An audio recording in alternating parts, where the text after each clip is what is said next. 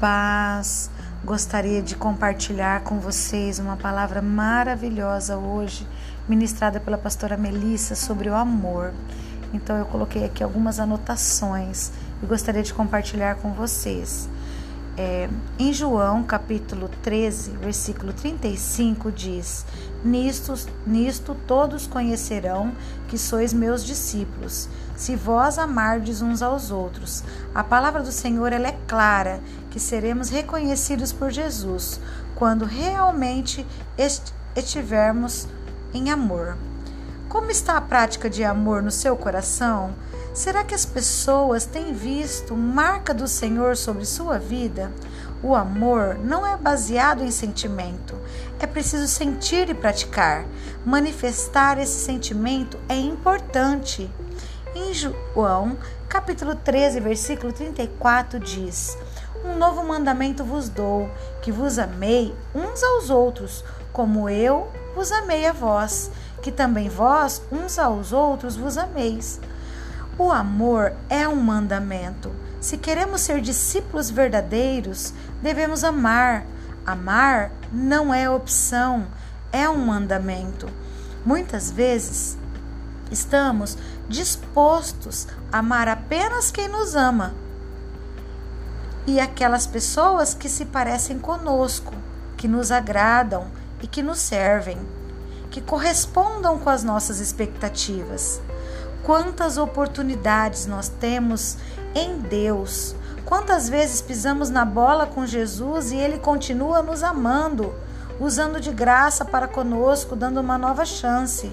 Precisamos aprender com Ele. Será que estamos empenhados a viver o, um, um, modelo de Jesus? Está determinado a viver e decidir e praticar?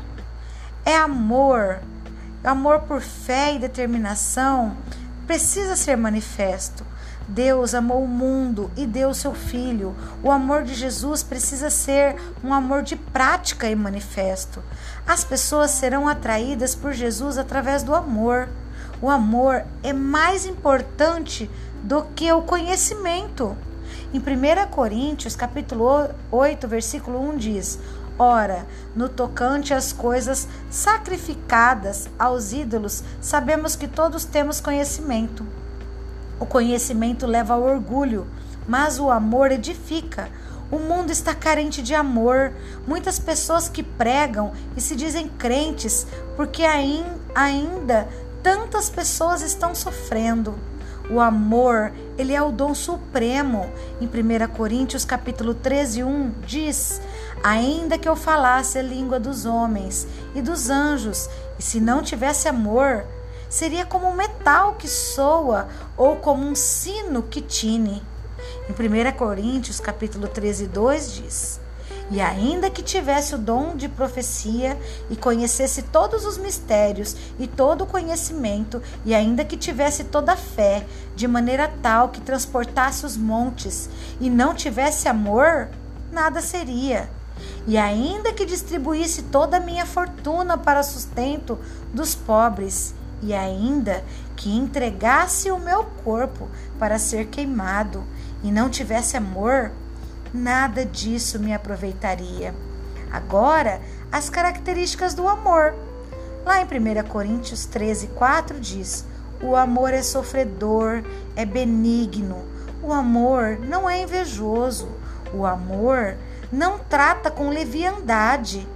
Não se ensoberbece. Não se porta com indecência.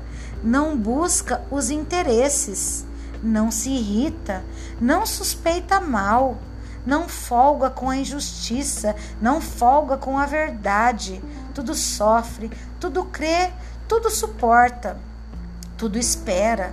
O amor nunca falha, mas havendo profecias serão aniquiladas, havendo línguas cessarão, havendo conhecimento desaparecerá, porque em parte conhecemos e em parte profetizamos.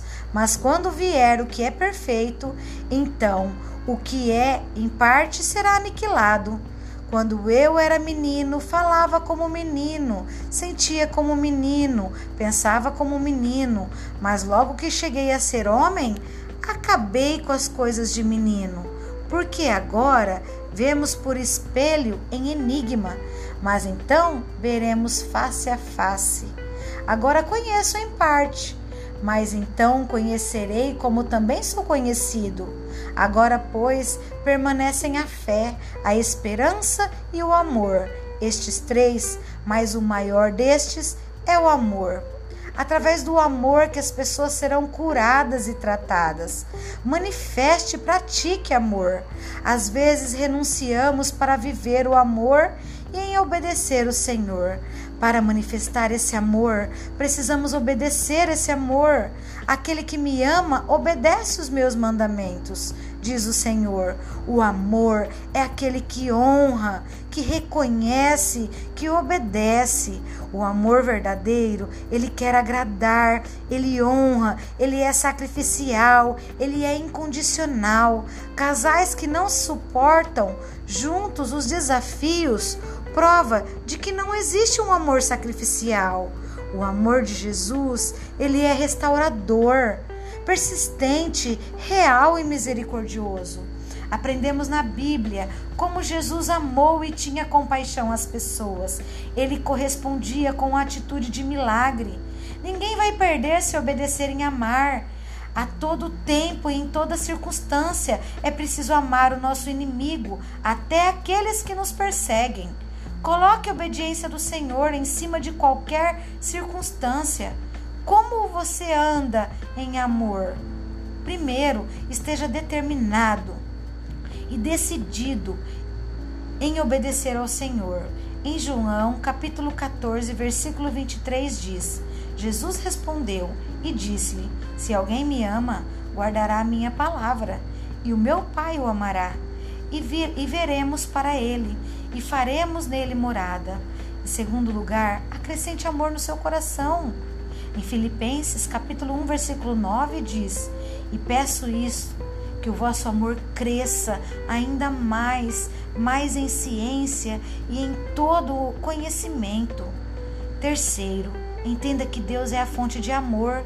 Em Romanos capítulo 5, versículo 5, e a esperança não traz confusão, porquanto o amor de Deus ele está derramado em nossos corações pelo Espírito Santo que nos foi dado. Quarto, entenda que preciso ser guiado pelo Espírito Santo. Gálatas capítulo 5, versículo 22 diz: "Mas o fruto do espírito é amor, gozo, paz, longanimidade, benignidade, bondade, fé, mansidão e temperança. Quinto, imitar Jesus com práticas. Efésios capítulo 5, versículo 1 diz: Sede, pois, imitadores de Deus como filho amados. O amor nos protege. Quando nós amamos, nós temos o coração as orações respondidas.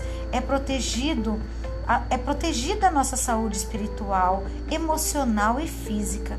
Quando nós amamos, as portas são abertas e passamos a ser pessoas prósperas em todas as áreas, porque passamos a ter bons relacionamentos.